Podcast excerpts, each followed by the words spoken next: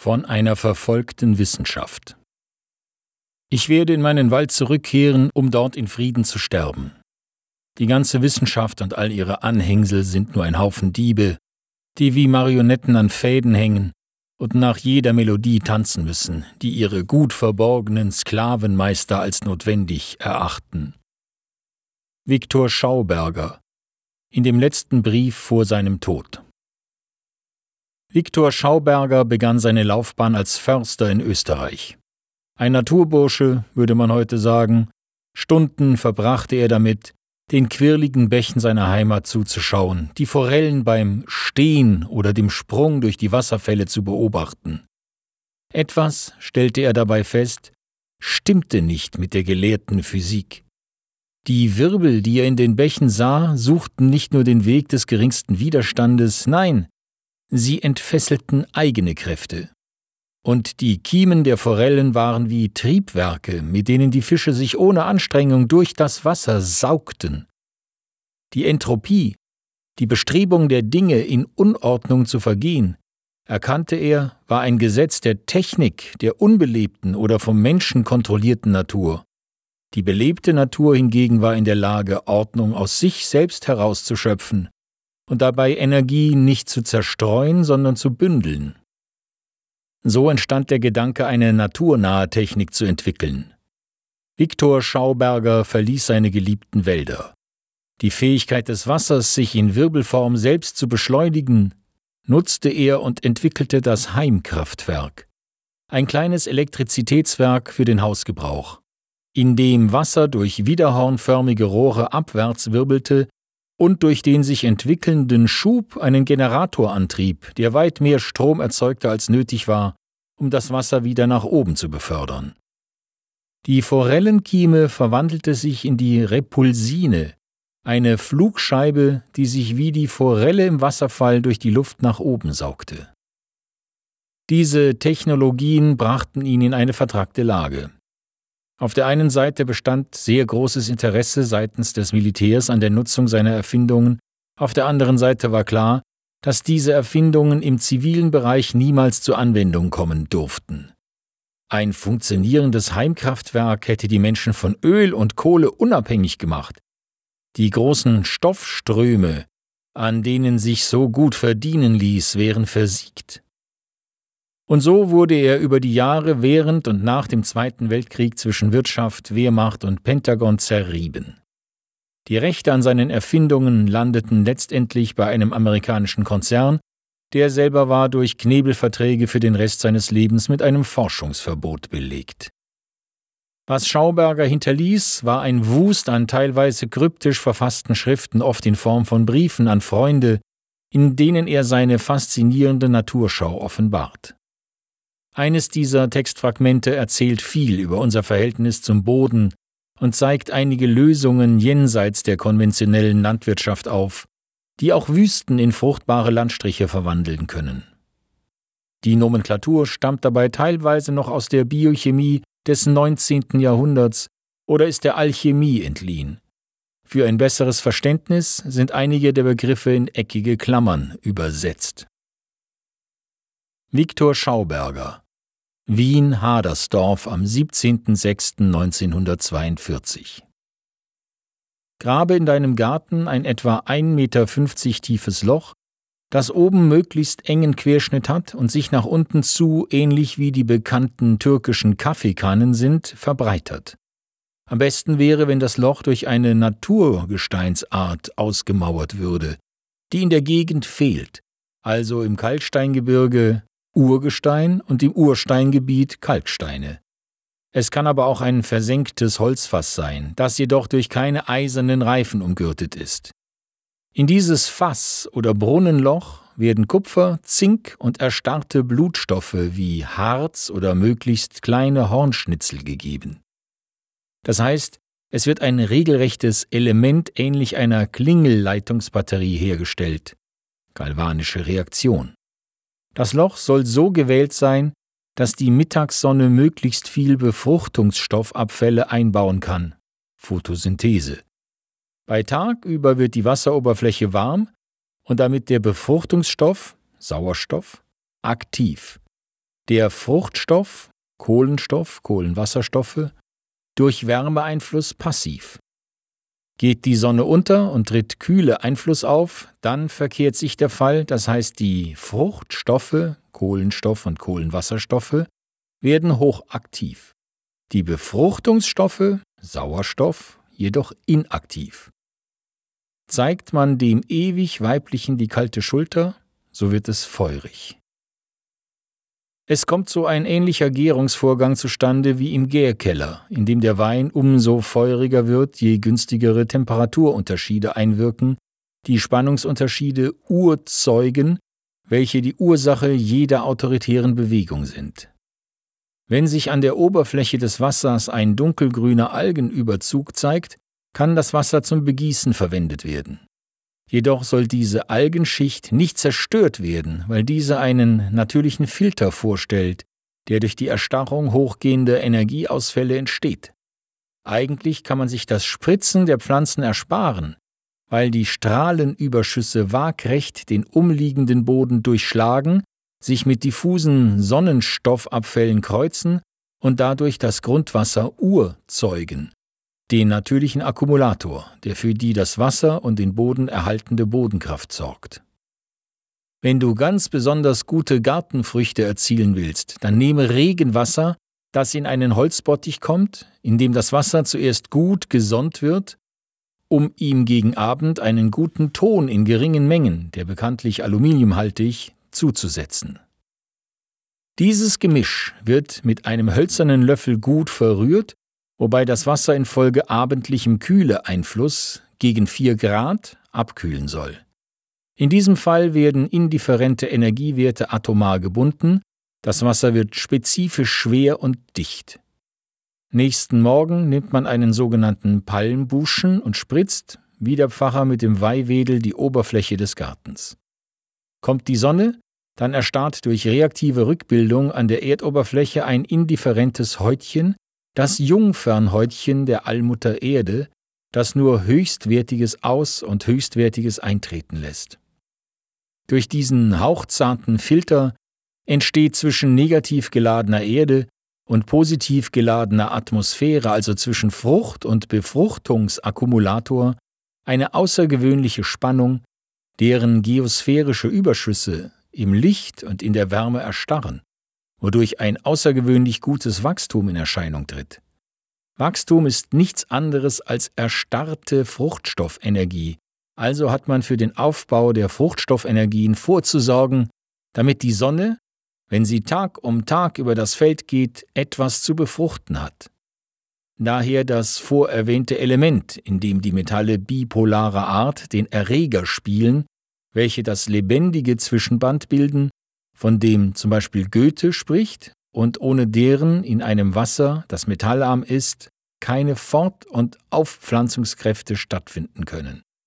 Die Hornschnitzel sind ein schon höheres Synthesegebilde animalischer Art, die zum Dreikörpersystem Metall, Mineral als vegetabilisches Leben gehören. Das daraus entstehende, um eine Oktav höher geartete Kohlen-Sauerstoffsyntheseprodukt sind amorphe Gebilde, die zum Teil durch Sonneneinflüsse erstarren und so die sichtbare Wachstumserscheinung ergeben, die natürlich immer hochwertiger wird, je mehr Grundwerte zum Ausgleich kommen. Im Garten sollen Bäume, Sträucher und auch Unkraut nicht fehlen, weil es von der möglichst starken Mischung, siehe Mischwald, abhängt, dass starke Spannungsunterschiede wirksam werden, in einem gut gemischten Garten, Feld, das sein Spannungsfeld in Ordnung hat, geschehen die gleichen Wachstumswunder wie im natürlichen Dauerwald, den man nur durch die Feuerskraft in seinem unbändigen Wachstum eindämmen kann.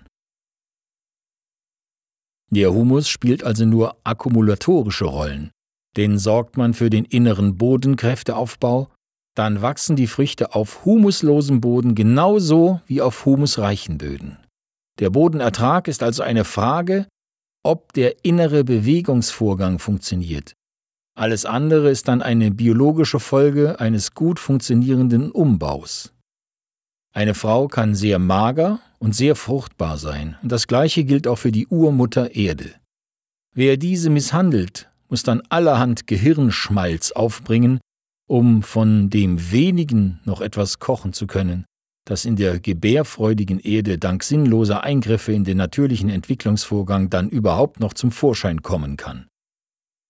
Dieser rein verstandesmäßigen Handlung derjenigen, die kein Gefühl haben, haben wir die heutige Ernährungsmisere zu verdanken.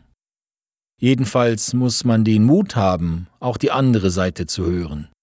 Denn jeder Mensch hat das Recht zu leben. Die Kunstdüngersegnungen haben eben die traurigen Früchte gebracht, die wir heute haben. Sie wirken als Peitsche und entladen das Grundwasser, das selbstverständlich absinken muss, wenn ihm durch das Feuer entladene Schlackenwerte den Fruchtstoff, das ewig Weibliche, was das erdenschwere Wasser im labilen Gleichgewicht hält, rauben. Etwas weniger kryptisch war das Werk von Nikola Tesla, dem zweiten großen Genie, das in der Zeit zwischen den Weltkriegen wirkte. Tesla hatte das Glück, seine Physik auf den unverbrämten Grundlagen der Elektrodynamik aufbauen zu können.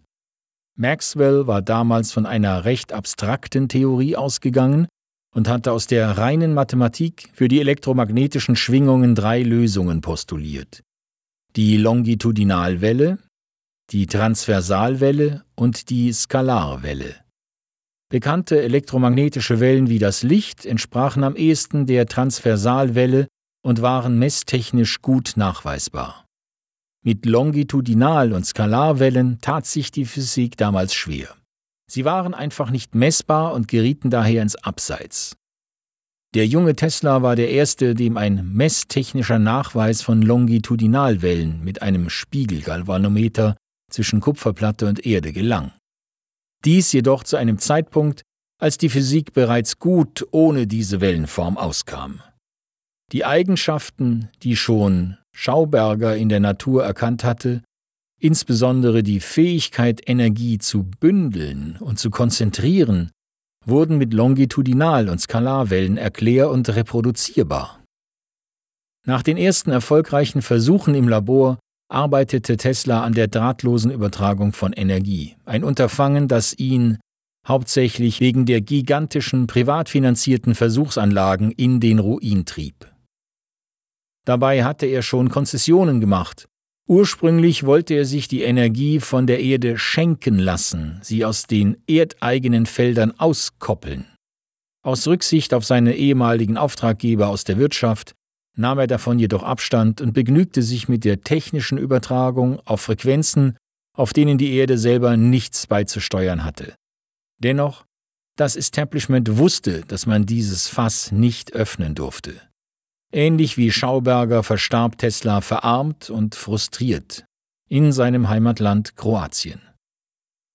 Näher dran an praktischen Lösungen, wenn auch weiter weg von jeglicher etablierter Nomenklatur war Wilhelm Reich. Auch Reich war Naturforscher im klassischen Sinn. Seine aktive Zeit lag in den 50er und 60er Jahren. Ihn interessierte der Mensch und insbesondere seine Sexualität. Ausgehend von diesem Forschungsfeld erkannte er jene physikalischen Felder in der Natur, die für Fruchtbarkeit wie für sexuelle Anziehung zwischen dem männlichen und dem weiblichen verantwortlich sind.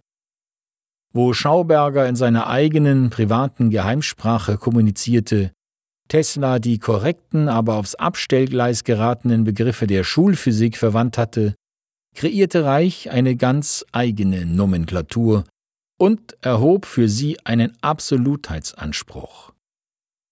Die Lebensenergie, die für die Fruchtbarkeit in der Natur zuständig ist, hieß bei ihm Orgon. Er entwickelte eine Reihe von Gerätschaften, meist passiver Natur, um diese Energie zu bündeln und zu konzentrieren. Die bekanntesten sind der Orgonakkumulator, eine Kammer, die dem Insassen Vitalität und Heilung bringen sollte, und den Cloudbuster, eine Art Kanone ohne Munition, mit der man nach Wunsch Wolken auflösen oder verstärken konnte.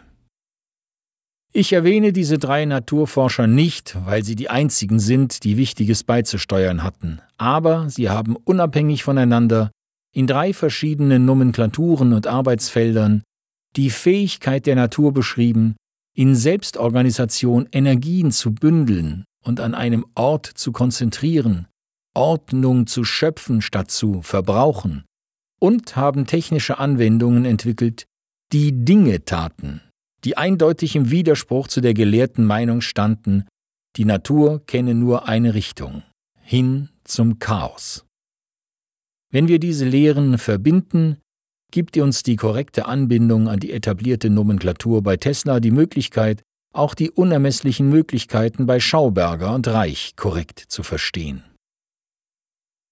Synthese Nun kennen wir Majid Abdelaziz, die Probleme der Afrikaner in ihren Heimatländern und haben einen ersten Zugang zu einer Physik, die Mensch und Natur zurück in den Überfluss führen kann, der der Natur eigentlich eingeboren ist.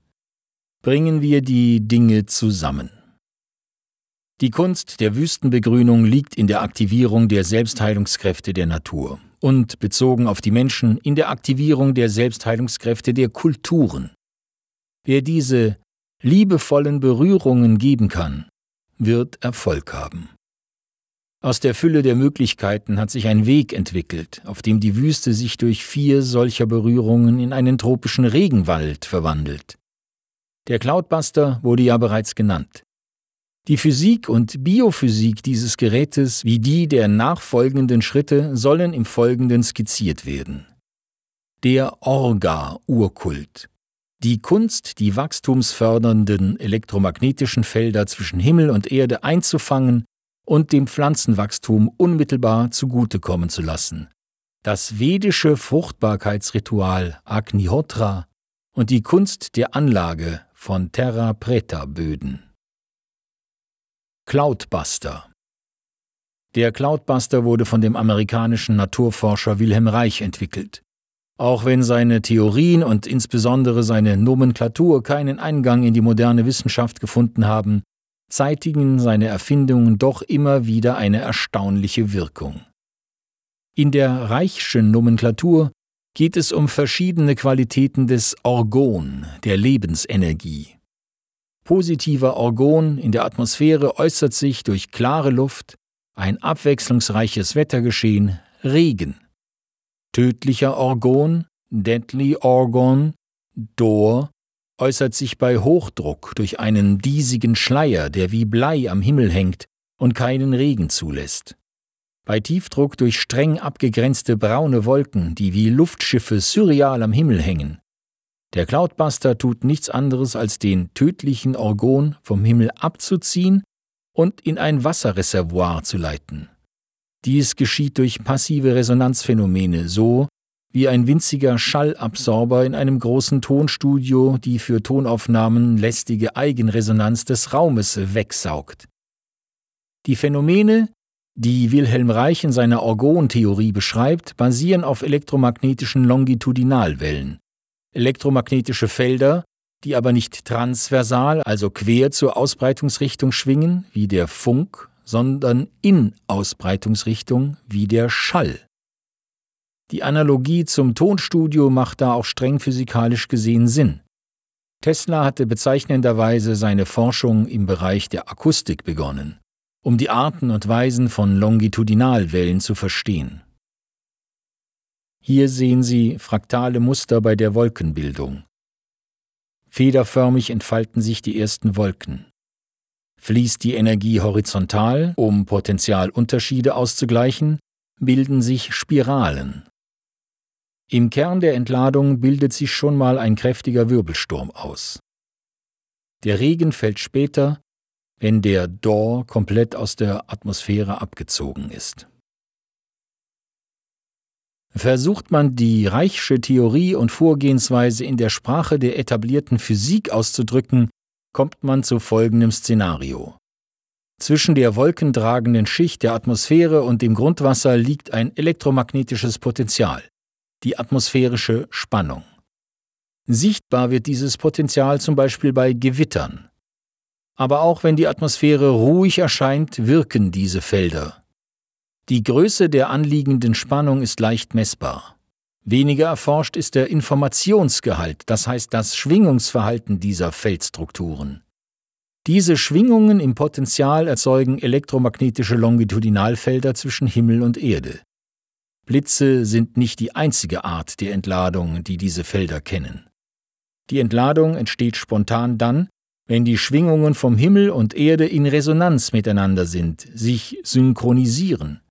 Dann verkoppeln sich zwei Longitudinalfelder, eins aus den Wolken, eines aus dem Grundwasser zu einem gemeinsamen Skalarfeld. Nun ist eine Entladung möglich. Diese Entladung findet in den Skalarbereich hinein statt, sie ist physikalisch nicht messbar, da sich die Feldstrukturen der aufsteigenden und der absteigenden Wellen im Bereich der messbaren Felder gegenseitig auslöschen. Alles, was wir sehen können, ist dieses Verschwinden der Energie im Nichts. Wissenschaftlich korrekt erforscht wurden diese Phänomene im Labor erst in den 80er Jahren und zwar in der nichtlinearen Optik. Man spricht hier von einer Welle Wave, die sich wie eine normale, sich zerstreuende Lichtwelle verhält, und ihrer Time Reversed Replica Wave, einer Welle, die sich wie das zeitliche Spiegelbild der ersten Welle verhält und statt sich zu zerstreuen, Energie auf einen Punkt hin bündelt. Diese Entladungen bilden auf der Erscheinungsebene, wie der berühmte Strudel in der Badewanne, Torsionsfelder aus. Blitzkanäle zeichnen diese Feldstruktur nach. Tornados, Hurrikane, Pflanzen sind Inkarnationen dieser Torsionsfelder und ihrer fraktalen Blüten. Bei bestimmten Bäumen, Pflaumen, Flieder können wir in der Verdrillung der Stämme das Torsionsfeld abgebildet sehen. Aber nicht nur bei Pflanzen, auch wir selbst als menschliche Wesen sind Ausdruck des Wirbelgeschehens dieser Felder. Die Sprache weiß es. Drum haben wir eine Wirbelsäule. Unser Bewusstsein ist die Information, die die Lebensenergie trägt. Wenn sie unsere Chakren durchströmt, unser Körper ist ein leicht flüchtiger materieller Ausdruck dieser fraktalen Bewegungsform. Seine Schönheit der Ausdruck der Harmonie in der Schöpfung. Deswegen sagt man, Gott schuf uns nach seinem Ebenbilde. Der Cloudbuster tut nichts anderes, als durch seine geometrischen Maße wie eine Orgelpfeife eine bestimmte Resonanzfrequenz vorzugeben. Zur Erde hin schließt er zu einem Wasserreservoir, kurz zum Himmel hin wirken die Rohre wie Blitzableiter, die den Wirbelkern der entstehenden Torsionsfelder auf sich ziehen. Dor, um zur Reichschen Nomenklatur zurückzukommen, die tödliche Lebensenergie entsteht über Wüsten, wenn es über lange Zeit keine Pflanzendecke gibt, die zu einer kontrollierten Entladung der Feldstrukturen führt. Es ist eine Verstauung, ein zu viel, ein nicht genutztes Potenzial. Und vor allem eine nach der Entkopplung entstehende Dissonanz zwischen Himmel und Erde. Oder diese Dissonanz entsteht primär durch Radioaktivität. Eine Überspannung der Atmosphäre tritt dann in Folge auf, Einmal durch einen Cloudbuster in Fluss gebracht, kommt der natürliche Zyklus wieder in Gang. Die Entladung erfolgt, wenn die begrünte Fläche groß genug ist, dann später wieder über die Vegetation, die sich so ihren Regen selbstständig vom Himmel ruft. Schauberger sagte in seinem Textfragment, durch diesen hauchzarten Filter entsteht zwischen negativ geladener Erde und positiv geladener Atmosphäre, also zwischen Frucht und Befruchtungsakkumulator eine außergewöhnliche Spannung, deren geosphärische Überschüsse im Licht und in der Wärme erstarren, wodurch ein außergewöhnlich gutes Wachstum in Erscheinung tritt. Dort liegt der Schlüssel zur Wüstenbegrünung. Die Überspannung der Atmosphäre, die für das Ausbleiben des Regens verantwortlich ist, zu lösen und gleichzeitig die bei der Entladung entstehenden Felder zu nutzen, um Bodenfruchtbarkeit zu erzeugen. Der Orga-Urkult zur Erhöhung der Erträge bzw. der Wachstumsgeschwindigkeit der Pflanzen wird im Bereich der industriellen Landwirtschaft heutzutage Chemie eingesetzt. Die jüngsten erfolgreichen alternativen Strömungen propagieren biologische Wachstumsbeschleunigung mit effektiven Mikroorganismen oder Produkte wie Metagreen, das als Blattdünger die Nährstoffversorgung übernimmt und so das chemisch-biologische Gleichgewicht im Boden bewahrt und ganz nebenbei den Wasserbedarf der Pflanze halbiert.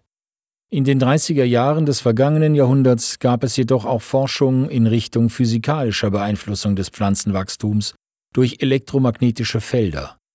Wissenschaftlich betrachtet konnte dieser Zweig mit durchaus interessanten Effekten aufwarten, jedoch sind die entwickelten Verfahren niemals in eine breite Anwendung gekommen. Am nahesten am Erfolg in Deutschland war die Arbeit von Gustav Adolf Winter aus Groß-Jena bei Naumburg an der Saale, der 1932 in Verhandlungen mit der Reichsregierung stand und der das von ihm entwickelte Orga-Urkultverfahren in der Landwirtschaft einführen wollte. Auf der eigenen Versuchsfläche konnte er mit quantitativ hochwertiger und außergewöhnlich wuchsfreudiger Feldfrucht aufwarten. Überliefert sind zwei Meter hoher Grünkohl und Tomaten mit 60 Kilogramm Frucht an einer Staude. Und das auf reinem Heidesand ohne zusätzliche Düngung ja sogar ohne Wässerung. In Vorträgen versprach er eine Verkürzung der Vegetationsperiode je nach Pflanzenart um ein Drittel bis zwei Drittel, was zwei bis drei Ernten pro Jahr bedeuten würde. Diese Erfolge sind im nebenstehenden Buch bildlich gut dokumentiert worden. Eine vom bayerischen Landwirtschaftsministerium in Auftrag gegebene Versuchsfläche hat die von Gustav Adolf Winter dokumentierten Ergebnisse 1933 jedoch nicht reproduzieren können oder wollen. Winter sprach von Sabotage und von einer Intrige gegen ihn. Nach der offiziellen Geschichtsschreibung soll er sich 1936 nach einer Anklage vor dem Sondergericht in Halle wegen Verstoßes gegen das Gesetz gegen die Neubildung von Parteien vom 14. Juli 1933 im Gefängnis das Leben genommen haben. Historisch wird sich der Sachverhalt wohl niemals klären lassen. Wie auch immer, ein positives, unabhängiges Gutachten aus der damaligen Zeit liegt nicht vor.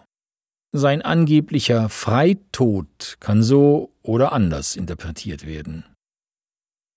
Der Effekt, der dem Orga-Urkult zugrunde lag, war nach Angaben Gustav Adolf Winters durch Zufall an Gleisanlagen der Reichsbahn entdeckt worden.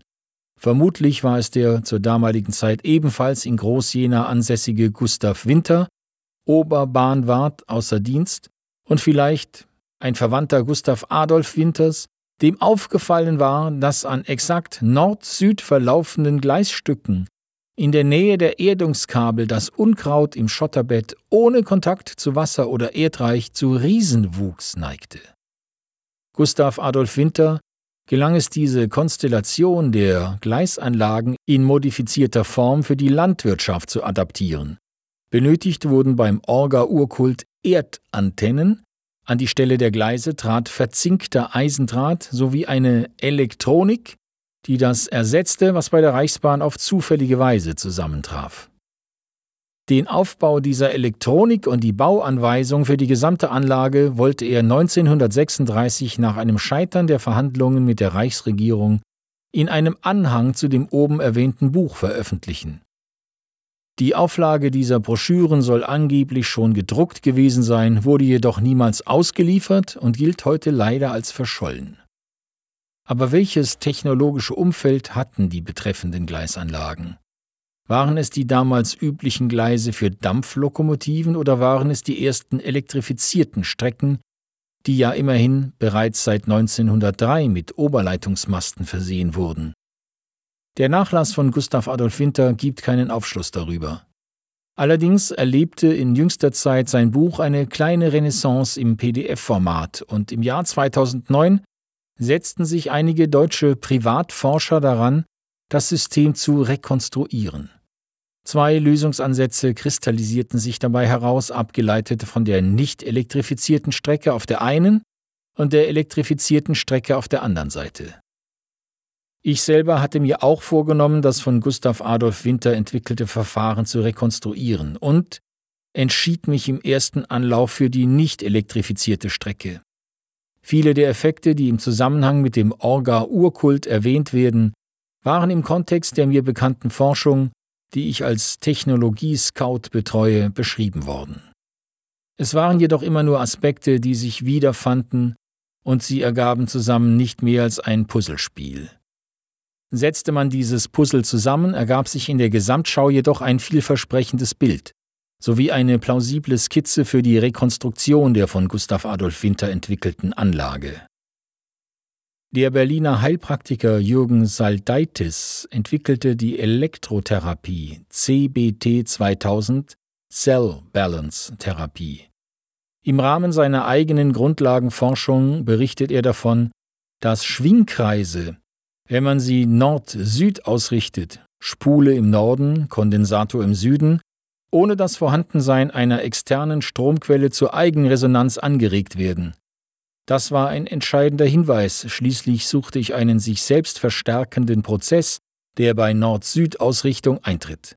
Außerdem sagte er, dass er im Rahmen seiner Elektrotherapie die Spule gegen den menschlichen Körper ersetzt, das heißt, dass der Körper, kontaktiert mit zwei Elektroden, zusammen mit einem südlich befindlichen Kondensator zu einem selbsterregenden Schwingkreis wird, wodurch der Körper in seinen geschwächten Punkten Energie tanken kann.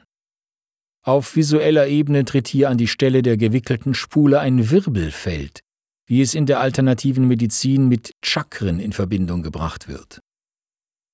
Zum Vergleich mit dem Orga-Kult Physikalisch gesehen kann man zwei parallel verlaufende Schienen als Kondensator betrachten. Erde ich jede der beiden Schienen einzeln mit einem Erdungskabel und betrachte diese Erdungskabel analog zu den Elektroden, mit denen Jürgen Saldaitis den Körper als Spule kontaktiert, wäre die Ausbildung eines selbsterregenden Schwingkreises zwischen einem erdeigenen Wirbelfeld, Spule, und den Schienen, Kondensator in der Nord-Süd-Konstellation denkbar. Dass es mit dieser Art Erdantennen etwas auf sich hatte, war auch aus anderen Quellen bekannt.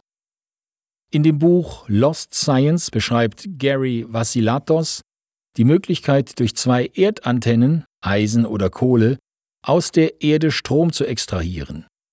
Dies ginge jedoch nicht an jedem Punkt gleichermaßen gut, man müsse viel probieren und mit einem Galvanometer messen, bis man geeignete Punkte gefunden habe. Einmal angezapft, fließe der Strom über Monate.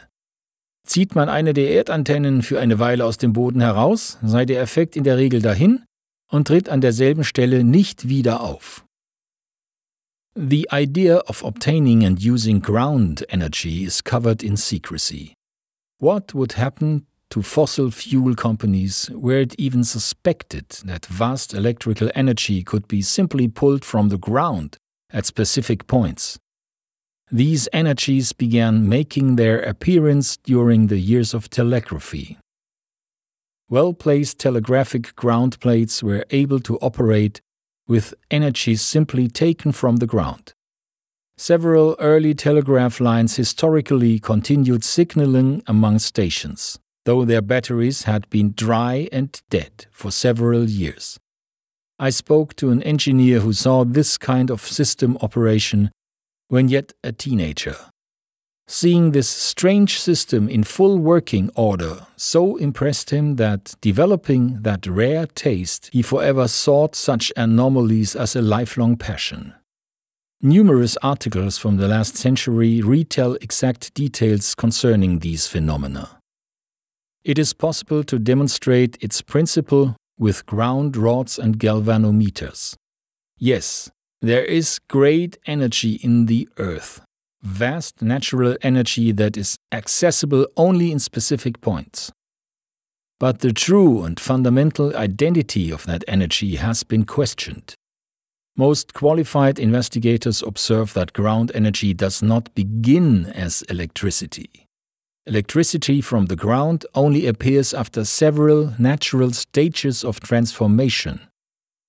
Vegetative growth, which is evidenced in old telegraph lines where measured currents do not provide adequate wattage to the activities, which are thereafter observed in the components. This was especially true for the forgotten chemical telegraph systems where scarcely any electrical current managed the successful exchange of strong signals. The forgotten science of selecting special ground sites is re emerging among VLF radio researchers. No two ground sites are ever the same. It is possible to probe around in a garden with simple meters and metal rods to prove this claim, touching carbon and iron rods to the ground registers as currently only when specific points are touched. It is fascinating to find extremely active sensitivity spots immediately adjacent to points which produce absolutely no response in meters. The effects measurably increase despite rod separations.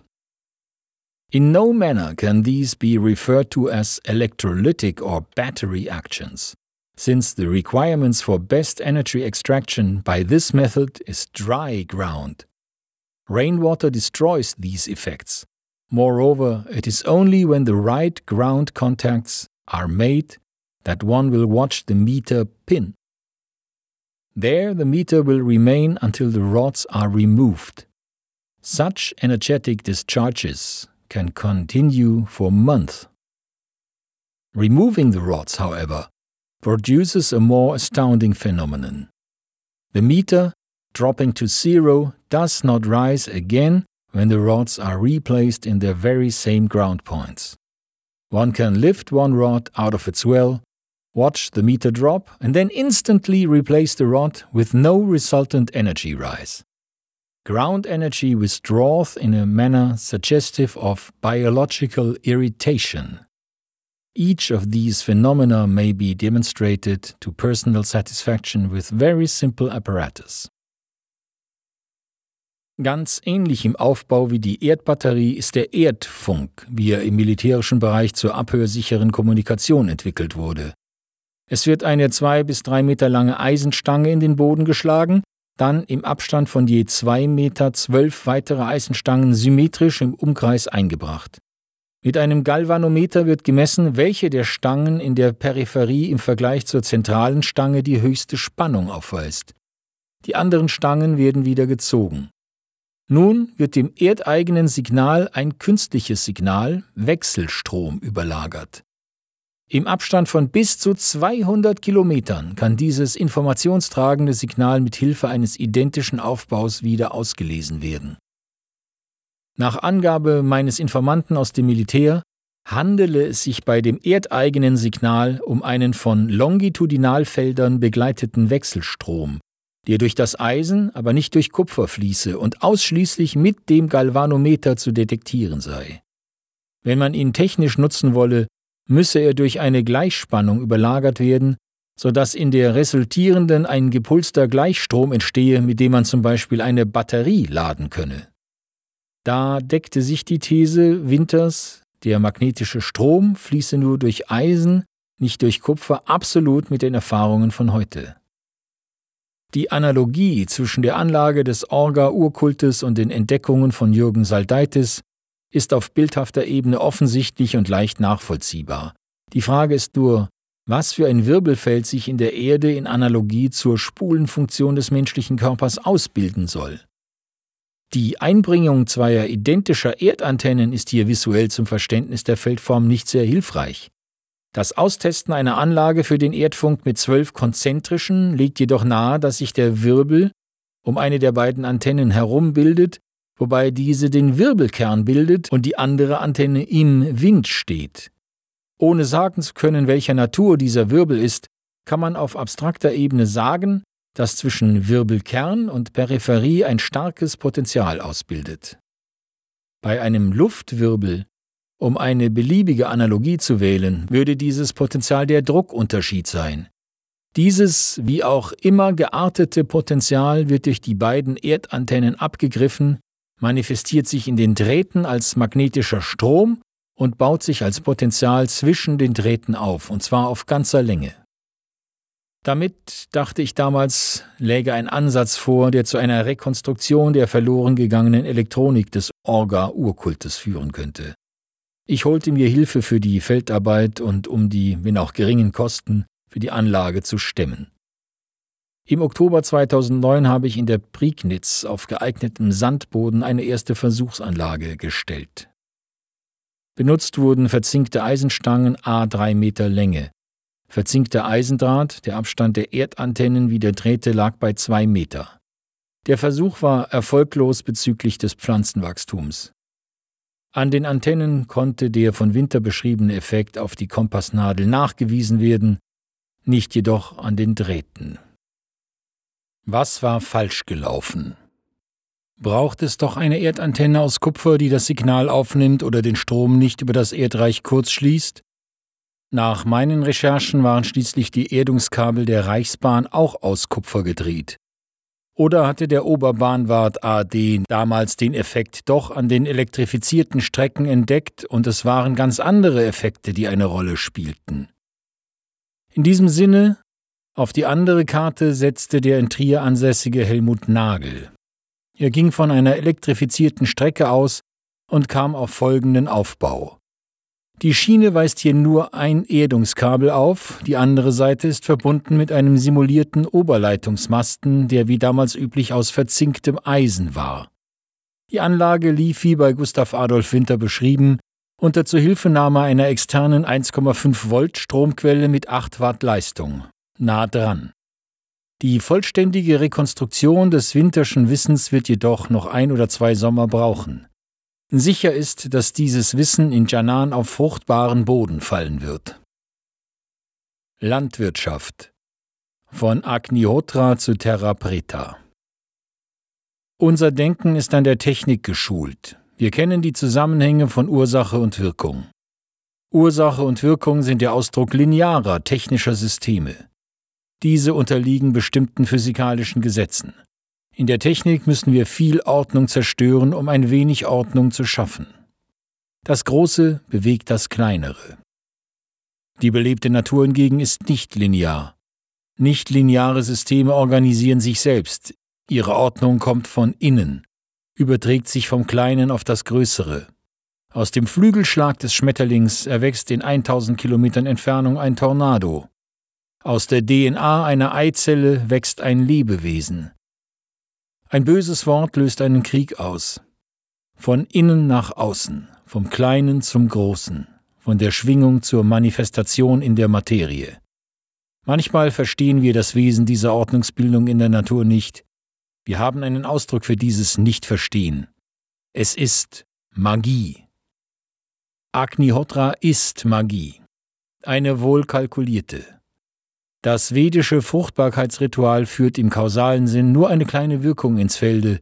Es wird ein bisschen gesungen, ein wenig geräuchert und die Asche verstreut.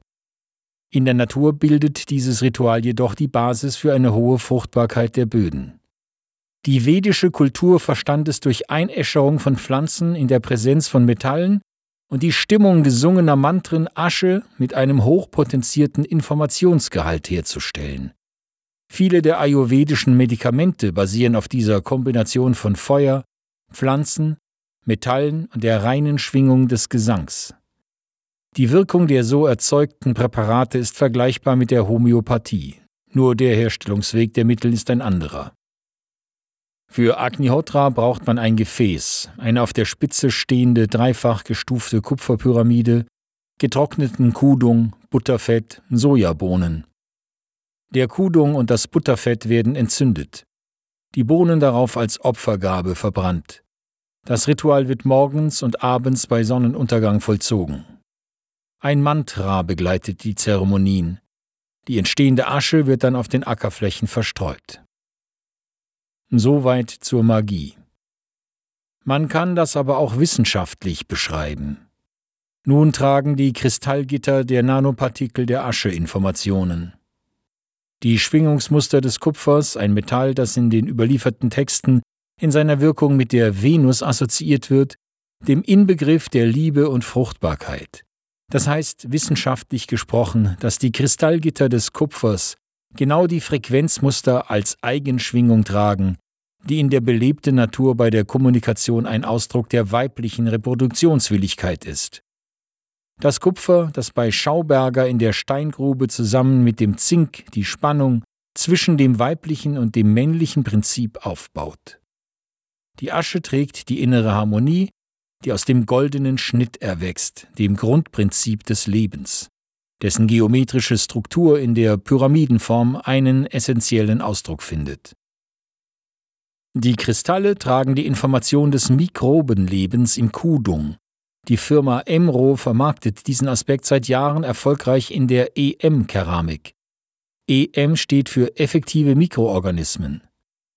Der symbiotische Cocktail von lebenden aeroben und anaeroben Organismen verdrängt gerade auf den Reisfeldern Hinterasiens erfolgreich den Kunstdünger und auch die eingeäscherte, in Ton verbrannte Variante der Information der Mikroben, die EM-Keramik, wird von den Bauern sicherlich verwendet, weil sie der praktische Nutzen des Einsatzes überzeugt hat. Die Asche des Getreides trägt die Information des keimfähigen Saatgutes mit seiner hohen Dichte an Wachstumshormonen, pflanzlichen Proteinen, an Ormus. Die Asche trägt die Information der Milch, die das Butterfett geliefert hat, mit den Aspekten Ernährung und Immunisierung, und die Asche trägt die Information des Mantras, des lebendigen Geistes desjenigen, der sich die Fruchtbarkeit für seine Felder wünscht. Auch der Moment, in dem die Rituale begangen werden, Sonnenauf- und Untergang, macht physikalisch Sinn. Es ist der Moment, in dem die Felder von Erde und Sonne sich exakt im rechten Winkel kreuzen. Ein sensibler Moment, denn nur in bestimmten Winkeln 180, 90, 60 und 30 Grad können zwei Longitudinalfelder sich verkoppeln und Zugriff auf die Informationsebene des Skalarfeldes bekommen. Die Aspekte in der Astrologie sind Ausdruck desselben Prinzips. Durch das Ausbringen der Agnihotra-Asche kommt die Information in den toten Wüstenboden. Die wenigen noch vorhandenen Mikroorganismen verstoffwechseln die Asche sehr schnell und nehmen die Informationen in sich auf. Mikroorganismen sind Symbionten und die Kollektivseele ihrer Lebensgemeinschaft reagiert sehr empfindlich auf Veränderungen der Lebensbedingungen. Kollektivseele klingt etwas mystisch, doch Mikroorganismen sind in einem permanenten Austausch von chemischen Bausteinen, Botenstoffen und Viren, das heißt biologische Programme tragende DNA-Strängen begriffen und sind es gewohnt, das zu besiedelnde Milieu intelligent unter sich aufzuteilen. Plötzlich ist die Information Nahrung da, der Impuls zur Fruchtbarkeit, sich zu vermehren, die daraufhin erfolgende explosionsartige Besiedlung des Sandes mit Mikroben, insbesondere mit Kieselalgen, ist nicht nur die unterste Ebene der darauf aufbauenden pflanzlichen Nahrungskette, die Gestein verstoffwechselt und so komplexe Nahrungsbausteine für das Wachstum der höheren Pflanzen bereitstellt, es ist auch ein Meer aus lebendigen Strukturen, die mit den Feldern zwischen Himmel und Erde interagieren. Myriaden Bakterien und Pilze agieren jede für sich wie ein miniaturisierter Cloudbuster. Sie regulieren den Fluss der Felder. Agnihotra ist für das Leben eine sich selbst erfüllende Prophezeiung. Für den technisch denkenden Menschen ist das ungewohnt. Im Bereich der belebten Natur sind diese mathematischen Rekursionen, die zu sich selbst verstärkenden Regelkreisen erwachsen, die Regel, ja das Grundprinzip der Schöpfung. Und noch einmal, Viktor Schauberger der österreichische Naturforscher beschrieb die Rolle des Mikrobenlebens für die Feldphysik in einem seiner Briefe als das Jungfernhäutchen der Allmutter Erde, das nur Höchstwertiges aus und Höchstwertiges eintreten lässt. Eine wunderschöne intuitive Erfassung der Longitudinalresonanz zwischen Himmel und Erde, die durch eine Pflanzendecke und bestehe sie nur aus einem dünnen Film aus Einzellern am Leben erhalten wird. Wer sich aus orthodox wissenschaftlicher Sicht heraus nicht mit dem Informationsbegriff anfreunden kann, eine andere Betrachtungsweise dieser Vorgänge bietet die Global Scaling Theorie. Sie betrachtet diese Vorgänge von der untersten Ebene aus der Protonenresonanz. Es hat sich nämlich herausgestellt, dass die Protonen der gesamten Materie paar- und gruppenweise miteinander verschränkt sind. Wie wichtig das für die Biologie ist, zeigt ein einfaches Experiment. Man entnimmt einem Patienten Blut und verfrachtet es auf die andere Seite des Planeten. Zeigt man diesem Menschen nun einen Horrorfilm, so gefriert nicht nur ihm das Blut, auch die Probe in 20.000 Kilometer Entfernung zeigt zeitgleich dieselben stresstypischen biochemischen Veränderungen.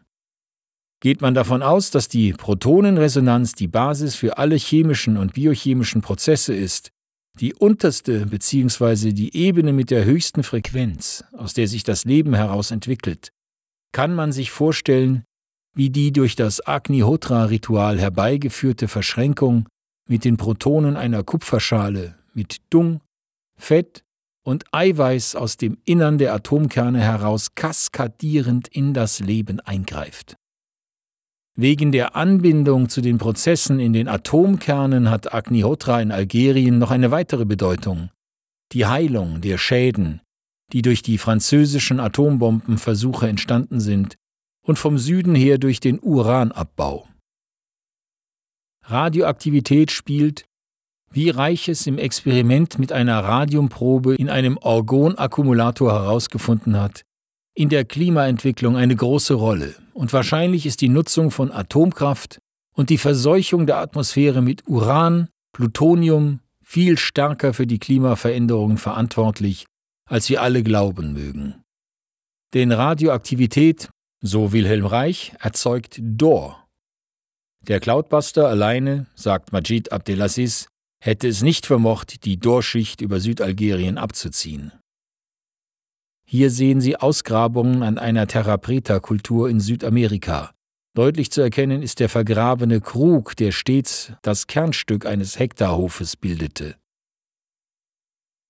Urbane Strukturen Der Cloudbuster lässt es regnen, Agnihotra ist bestens geeignet, ein leeres, wüstes und radioaktiv verseuchtes Land fruchtbar zu machen, in dem Moment, in dem die Besiedlung der Region durch Menschen begonnen hat, tritt ein anderes Konzept an seine Seite. Denn es fehlt noch ein Baustein für wahrhaft paradiesische Zustände. Biomasse. Wegen des Wasserrückhaltevermögens des Bodens und auch wegen der Huminsäuren, die für eine gute Leitfähigkeit im Boden sorgen und die Versorgung der Pflanzen mit freien Elektronen gewährleisten, was für ein gesundes Pflanzenwachstum der Kulturpflanzen unerlässlich ist. Mit der Feldfrucht kommen Feldarbeiter, beginnt das urbane Leben. Siedlungen entstehen. Es ist an der Zeit, dass der Mensch seinen Platz in der Schöpfung einnimmt. Kreislaufwirtschaft ist das erlösende Wort, wenn man nicht wieder in die Müllwirtschaft abgleiten will, diesen Ausdruck kollektiven Selbstekels.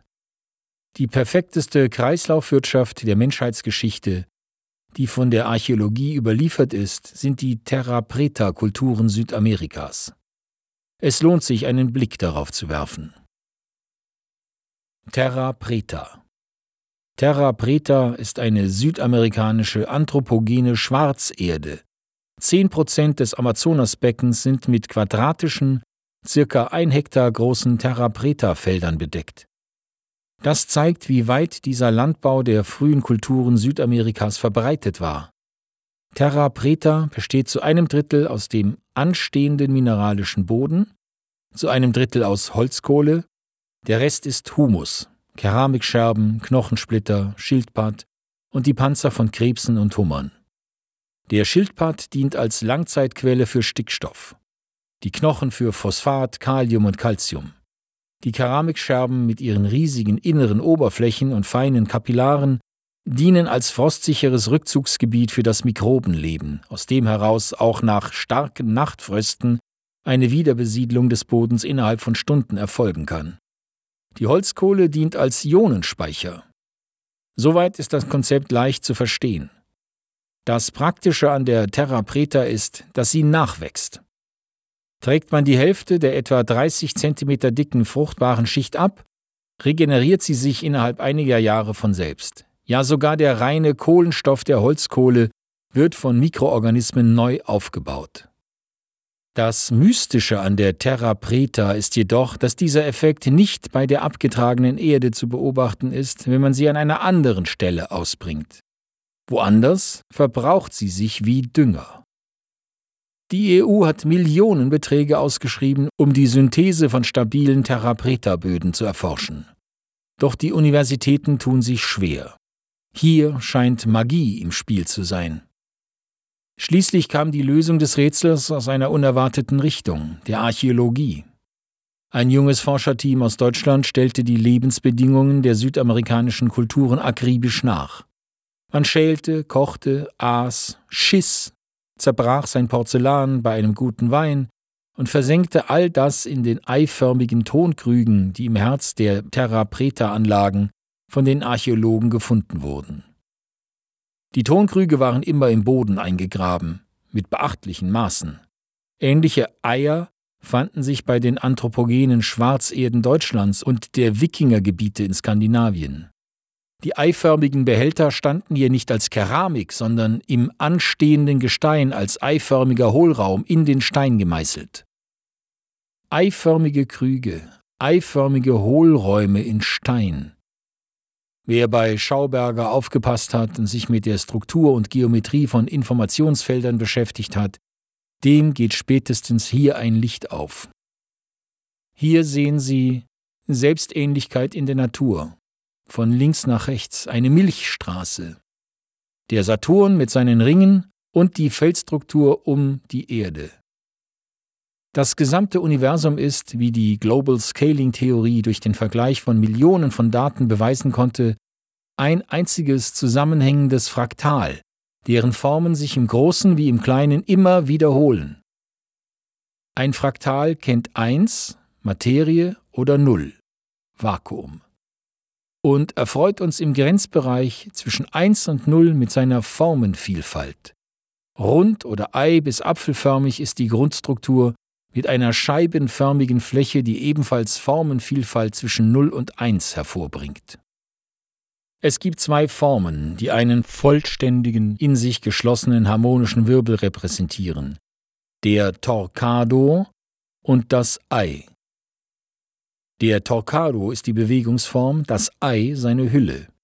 Eine solche natürliche Struktur, die in der Natur in allen Größenordnungen immer wieder als formgebendes Fraktal auftritt, kreiert in ihrer Äquatorialebene einen Informationshorizont, in dem Strukturbildung bevorzugt vonstatten geht. Schauberger sagte, eigentlich kann man sich das Spritzen der Pflanzen ersparen, weil die Strahlenüberschüsse waagrecht den umliegenden Boden durchschlagen, sich mit diffusen Sonnenstoffabfällen kreuzen und dadurch das Grundwasser urzeugen. Am Beispiel der Erde sieht man diesen Horizont ausgezeichnet. Es ist die Ebene, in der sich Magnetfeld und Gravitationsfeld exakt rechtwinklig kreuzen. Die Äquatorialebene. Ist das der eigentliche Grund für das unbändige Wachstum in den Tropen? Die Theorie ist kompliziert, die Praxis einfach. Sie läuft auf eine Kreislaufwirtschaft hinaus, in der alle Zivilisationsabfälle als Wertstoff recycelt werden. Die Verpackung muss man sich dabei natürlich freiwillig sparen. Gemüseabfälle, ausgeglühte Knochenreste, Fäkalien, Bruch von Tongefäßen, alles wird in den großen, halb eingegrabenen Tongefäßen der Terra Preta-Kultur versenkt, kompostiert und nach drei Monaten als dünne Bodenschicht in das vorbereitete Informationsfeld ausgebracht. Wird dieser Boden bepflanzt, dadurch beschattet, feucht gehalten und mit Biomasse versorgt, kann diese hochfruchtbare Schwarzerde auf vorher unfruchtbarem Terrain anwachsen. Das Endresultat einer solchen Wüstenbegrünung ist ein tropischer Regenwald, eine weitgehend geschlossene Pflanzendecke, die in Etagen fruchtbringende Pflanzen kombiniert, Raum für Waldgärten vorhält, die flächendeckend besiedelt wird, die Ein-Hektar-Höfe, wie sie von dem russischen Medium Anastasia prophezeit sind, und wie man sie in Südamerika ausgegraben hat, mögen hier als Modell dienen. Soziale Selbstorganisation Die grüne Welle ist etwas, das in dieser Form noch nie da gewesen ist. Eine Landnahme durch Flüchtlinge, die sich ihr Land selbst erschaffen müssen, wie auf einem leeren Skizzenblock. Alles, was sie dort tun, ist neu. Die Feldfrucht, die Architektur, das Gemeinwesen. Alles entwickelt sich aus einer Keimzelle. Was gut ist, wird kopiert, was schlecht verworfen. Reset. Noch aus einer anderen Perspektive ist Janan bedeutend. Der Planet steht vor einer Zeitenwende. Die Moderne, wie wir sie kennen, ist geprägt durch das Geldsystem und dem daraus resultierenden Wachstumszwang. Und die Moderne erdrosselt sich gerade selbst in dem Mangeldenken, auf dem sie basiert. Mangel erzeugt den Reflex festzuhalten, hat uns die Kulturtechniken Geld und Besitz beschert, Und dieses Festhalten, die Raffgierde, erzeugt mehr Mangel. Ein kybernetischer Regelkreis, wie er im Buche steht. Es ist eine Krankheit, die in diesen Jahren aus dem chronischen ins akute Stadium übergeht, letztendlich um zu heilen. Das krebsartige Auswuchern von staatlicher Kontrolle, die Perversion der Finanzindustrie und damit einhergehend der Sturz der Bevölkerung in tiefste wirtschaftliche Depression ist das Endstadium dieser Krankheit. Leben, indem man einen anderen etwas wegnimmt. Profit wird es in Zukunft nicht mehr geben. Dieses Konzept erdrosselt sich gerade selbst. Leben im Überfluss ist der Gegenpol, der gesunde Zustand, zu dem wir durch diese Krankheit hindurchkommen werden. Überfluss ermöglicht es uns loszulassen, Loslassen erzeugt weiteren Überfluss. Ein anderer Regelkreis, nicht weniger mächtig. Das Paradies ist und bleibt ein Zustand des Herzens. Der Wechsel von Mangeldenken zum Überfluss ist ein Ordnungswechsel. Ordnungswechsel dieser Art folgen bestimmten mathematischen Regeln. Das liegt an der Nichtlinearität der gesellschaftlichen Prozesse. Ordnungswechsel nehmen geografisch ihren Ursprung nicht im Herzen der bestehenden Systeme, sondern aus dem Randbereich, den Berührungsflächen und Punkten benachbarter Strukturen. Dort fällt das Leben zuerst in einen chaotischen Übergangszustand, dort wird die neue Ordnung geboren, von dort infiziert die neue Ordnung das Alte, frisst sich wie ein Lauffeuer durch die Strukturen. Palästina ist ein solcher Ort, im Zwickel zwischen Europa, Asien und Afrika gelegen, ist es zu jeder Zeitenwende als erstes Land ins Chaos gefallen und hat jedes Mal etwas Neues hervorgebracht. Die monotheistischen Religionen, den liebenden Gott des Christentums und heute, dank der Flüchtlingslager Gazas und des südlichen Libanons, die Rückkehr der Region zur Subsistenzwirtschaft und die Umdefinition des Geldes in ein karitatives Instrument. Berlin ist ein solcher Ort, zwischen der westeuropäischen und der russischen Einflusssphäre ein Schmelztiegel. Zu viel Kraft in der Lunge für zu wenige Trompeten in seiner unaufhaltsamen Suche nach neuen Lebenskonzepten, den autarken, geschlossenen Lebensgemeinschaften, die im Umland entstehen. Und die Sahara ist ein solcher Ort. Die Berührung zwischen der europäischen und der afrikanischen Sphäre. Janan. Der Hintergrund der Menschen, die in der Welle ein neues Zuhause finden werden, ist voller Gewalt. Ein Teil ihrer Seelen wird durch die Katharsis gegangen sein, ein Teil noch im Trauma verharren. Die physische Gewalt Afrikas trifft auf die psychische Gewalt Europas. Die Menschen, die hierher kommen, sind durchs Feuer gegangen, ein jeder durch das Seine. Sie werden zusammen mit der Natur heilen. Diese Gedanken sind relativ abstrakt, aber wir können daraus etwas Wichtiges lernen. Vertrauen in die Selbstorganisationskräfte der Flüchtlinge aus Afrika und Europa, die in Janan aufeinandertreffen werden. Sollte das Leben in El Hawita ohne Geld geboren werden, so ist dies kein Mangel, sondern Ausdruck von Überfluss. Sollte es keine staatliche Kontrolle geben, sondern eine Gesellschaft hervorbringen, die auf vollständiger Selbstorganisation basiert, auf Kompetenz und natürlicher Autorität, auf Familien- und Stammesstrukturen, auf der spirituellen Hierarchie des in Nordafrika weit verbreiteten Sufismus, dann ist das kein Mangel an demokratischer Kultur, sondern ein Gewinn an Freiheit, an Authentizität, einer unmittelbaren Manifestation seelischer Ordnung im Sozialen. Es ist keine Anarchie, vor der wir uns fürchten müssen, weil sich der Moment der Befreiung von der erlittenen Unterwerfung in der Unterwerfung anderer ausdrückt sei die Wüste, selber vollständiger Ausdruck des Prinzips Mangel, ein Ort der Heilung.